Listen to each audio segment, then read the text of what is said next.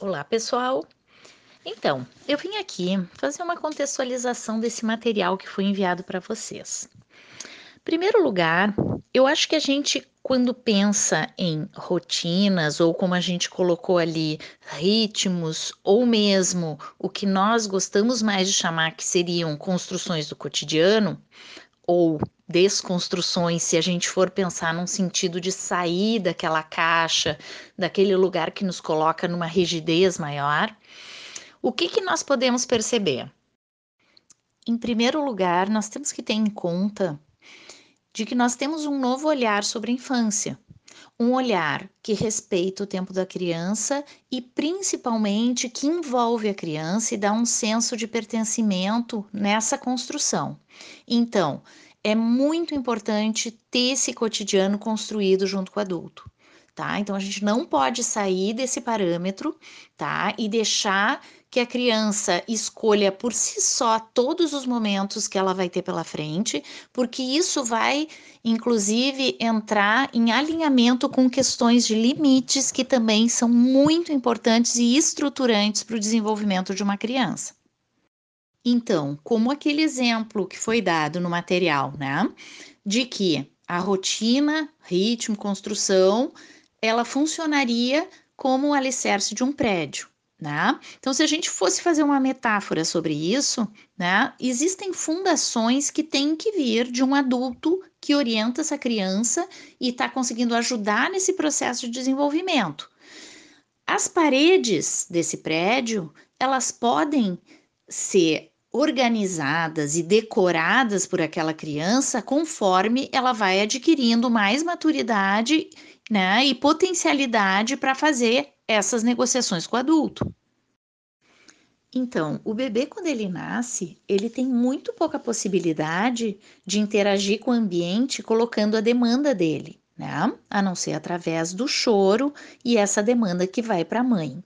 Então, nesse momento, é muito necessário que a mãe tenha uma super observação quanto à criação de um ambiente para o desenvolvimento desse bebê. Nesse momento, a mãe vai intervir praticamente em 100% sobre a rotina desse bebê.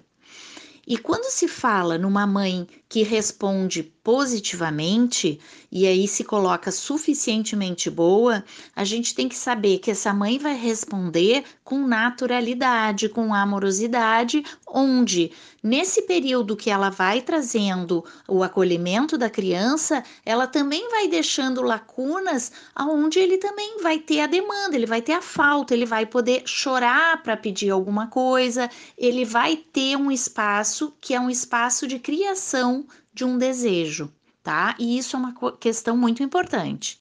Já aqui a gente vê a importância de uma mãe não corresponder a toda a necessidade do seu bebê, ou até mesmo antecipar toda a necessidade do seu bebê.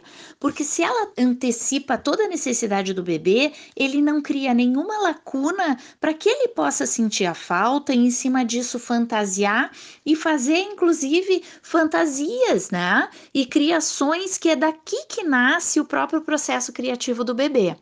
Então, aqui mesmo, quando a gente pensa em algo que a gente vai ajudar e construir para o bebê, a gente tem que construir com muita naturalidade e com muita tranquilidade de não corresponder em 100% a tudo que ele quer. Tem que deixar o bebê demandar também tá? Mas com cuidado de que ele não pode demandar a ponto de se estressar com isso. A criança tem que ter um ambiente suficientemente bom que corresponde amorosamente a toda a demanda e necessidade dele, tá? Na medida que a criança vai crescendo, então vai tendo muito mais possibilidade de montar junto com ela espaços de conversa para construir esse cotidiano com essa interação, com esse pertencimento da criança e criando uma conexão com ela. Inclusive porque ela vai ser muito mais responsiva se ela criar junto esse programa, né, desse cotidiano, desse dia a dia dela. Com isso, eu não estou sugerindo que ela vá determinar a programação do dia, mas ela vai interagir, vai intervir e vai trazer um pertencimento a esse movimento que vai ser colocado pelos pais. Então, tem decisões que tem que estar tá muito clara para os pais, que são eles que determinam. né? Ele tem que almoçar, ele tem que tomar banho, ele tem que descansar, mas isso pode ser feito com uma flexibilidade junto com a criança, maior ou menor. E tem outros processos onde a criança pode ter um espaço absolutamente livre e com decisão que ela tome sobre, por exemplo, o seu brincar. Para que a criança sinta uma liberdade nesse brincar, é muito importante que os pais também entendam que o espaço que é oferecido é um espaço que possibilita essas descobertas, essa busca e até essa autonomia que a criança uh, uh, vá desenvolvendo na medida que ela vai descobrindo as possibilidades que tem à frente.